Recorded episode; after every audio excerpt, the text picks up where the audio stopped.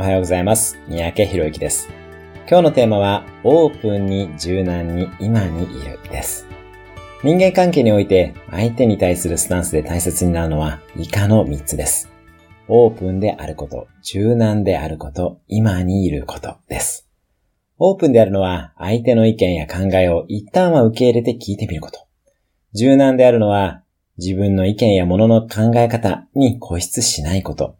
そして今にいるというのは思考や感情を過去や未来、またや他のテーマや場所に飛ばすことなく、きちんと相手と向き合って対話をするということです。